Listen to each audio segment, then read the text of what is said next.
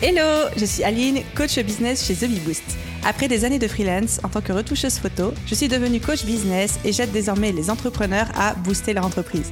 Si vous êtes à la recherche de stratégies, d'astuces, de retours d'expérience, de partage et d'une bonne dose de bonne humeur, vous êtes au bon endroit. Dans ce podcast, seul ou avec mes invités, je vous partage tout pour vous inspirer au quotidien, vous aider à atteindre tous vos objectifs et faire en sorte que vous puissiez développer le business de vos rêves. Alors, installez-vous confortablement et c'est parti pour l'épisode du jour. Hello à tous et bienvenue dans ce nouvel épisode Bottage de fesses, les petits épisodes de podcast que je ne prépare pas forcément à l'avance. Je pars juste d'un sujet qui est soit une prise de conscience personnelle, soit un constat que je fais en parlant avec vous en DM sur Instagram par exemple, autour de moi, de ce que j'entends des échos, bref, un sujet sur lequel j'ai envie de prendre la parole de manière complètement improvisée entre vous et moi, comme si en fait on était en coaching ensemble. Et le sujet d'aujourd'hui, c'est arrêter de structurer vos business trop vite.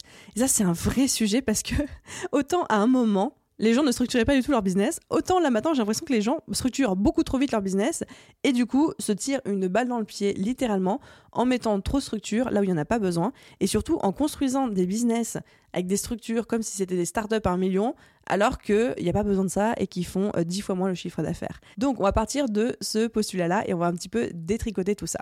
En fait, business et structure, ça va de pair. Vous n'avez pas besoin d'avoir un business ultra structuré et organisé quand vous vous lancez. Vous avez juste besoin d'avoir une bonne offre, d'être doué dans ce que vous faites, d'avoir un moyen de trouver des clients et vous y allez et vous construisez là-dessus. Vous n'avez pas besoin d'avoir des process, vous n'avez pas besoin d'avoir plein d'outils, vous n'avez pas besoin d'avoir une organisation ultra rigoureuse, vous n'avez pas besoin d'avoir un suivi de vos finances et de vos chiffres qui va dans le détail de la moindre dépense. Non, juste les trucs basiques. Et ensuite, plus votre business va grossir, plus vous allez vous structurer. Et là, en fait, là où le bas blesse, c'est qu'il faut structurer pour soutenir la croissance de votre entreprise, mais pas structuré pour tirer une balle dans le pied de la croissance de votre entreprise.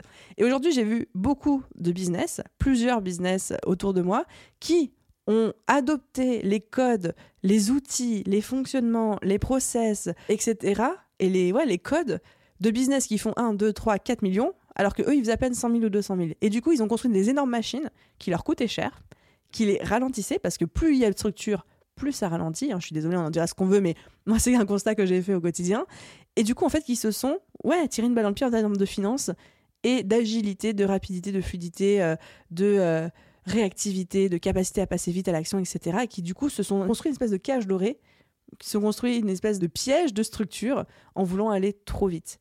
Et je sais que parfois, certaines personnalités d'entrepreneurs se rassurent dans la structure, ou dès que le business ne se développe pas assez vite ou pas assez bien, on se dit attends, attends, non mais je vais tout restructurer et ça ira mieux après, ou je vais tout revoir les bases et ça ira mieux après. Je suis d'accord avec ça, mais je trouve que ce n'est pas la réponse forcément à tout et que parfois, encore une fois, trop de structure tue le business.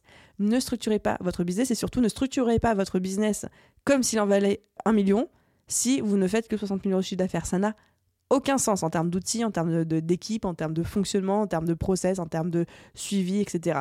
Ne faites pas le piège de monter une machine plus grosse en fonctionnement que ce qu'elle ne génère en termes de cash. Il faut voir la progression en fait. Et hier, j'ai discuté avec euh, une entrepreneuse, d'ailleurs Céline, si tu écoutes cet épisode de podcast, petit euh, dédicace à toi parce que je vais reprendre ta métaphore qui me disait, en fait, c'est comme dans la vraie vie. Au début, ben, quand on est étudiant, on est dans un petit studio, puis après on passe euh, dans un 2 mètres carrés, puis après dans une maison peut-être un peu plus grande, puis après on achète une villa. Et en fait, on a cette progression. Mais on passe pas du studio à la villa tout de suite. Ou alors, si on achète tout de suite la villa, bah, la villa elle va être trop grande, elle va générer trop de coûts. On va pas avoir l'utilité vraiment de chaque pièce euh, si on est tout seul et qu'on est encore un petit peu euh, livré à nous-mêmes et qu'on découvre la vie. Donc, prenez le temps d'avoir une structure adaptée à votre business et à son niveau d'évolution.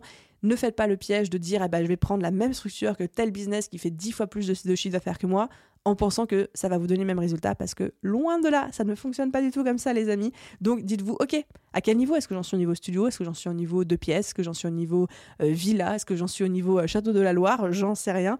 Mais du coup, quelle est la structure qui correspond à mon business aujourd'hui? Et encore une fois, je me répète, ne tombez pas dans le piège de vouloir mettre trop de structure parce que ça va, un, vous coûter cher, donc vous coûter de l'argent, vous coûter des ressources humaines, vous coûter de la charge mentale, vous coûter euh, du temps.